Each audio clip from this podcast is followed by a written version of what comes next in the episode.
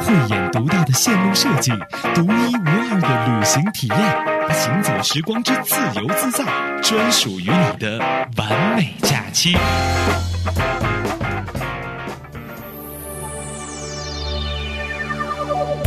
欢迎和韩超一起走进今天的自由自在。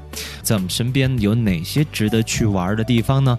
这个三天的时间不长不短，但是一定要让自己感受到最为轻松和舒适的假期。今天韩超特别为您推荐的是一趟泡汤之旅。人说泡汤不是泡海菜汤，也不是泡一包方便面，而是要去泡温泉。其实说到我们云南的温泉资源，从南到北，由东向西，哎呀，这个能说的地方实在是太多了。干脆今天就让我们在家门口泡温泉。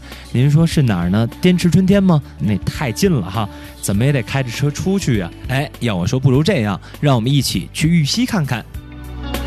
说到玉溪的温泉呢，我觉得最响当当的就应该属映月潭了。映月潭温泉的全名是映月潭休闲文化中心。来这儿泡温泉，其中一个非常有意思的地方就在于它池子比较多。您说哈，韩超每次去到映月潭的时候呢，都跟个小跳蚤似的，从一个池子蹦到另外一个池子里边。玫瑰池、红酒池、大理石池、沙池、柠檬池、黄瓜池、死海池，多达十几个池子。我相信肯定有一种是适合您的。要说这最爽的，还是要住在映月潭。因为映月潭的房间啊，是每一间里边都有一个私密的专属的泡池，而就在与泡池咫尺之隔的地方呢，就是湛蓝的湖水。您想想，在这样的一种环境当中，两个人相约浪漫也好，一家人去感受亲情也罢，我觉得都是再好不过的了。如果说您还没有制定自己的旅行计划的话，不妨开上车，约上亲朋好友，一起去到玉溪的大营街。开着车一个多小时的时间就到了玉溪城了。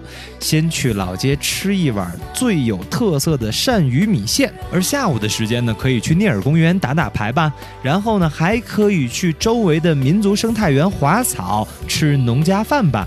而到了晚上哈，千万要回到玉溪城里边去小广场吃吃地道的烧烤。根据小韩同学的经验，小广场里边有一个长得酷似马拉多纳的小胖子，他们家的烧烤是最地道的。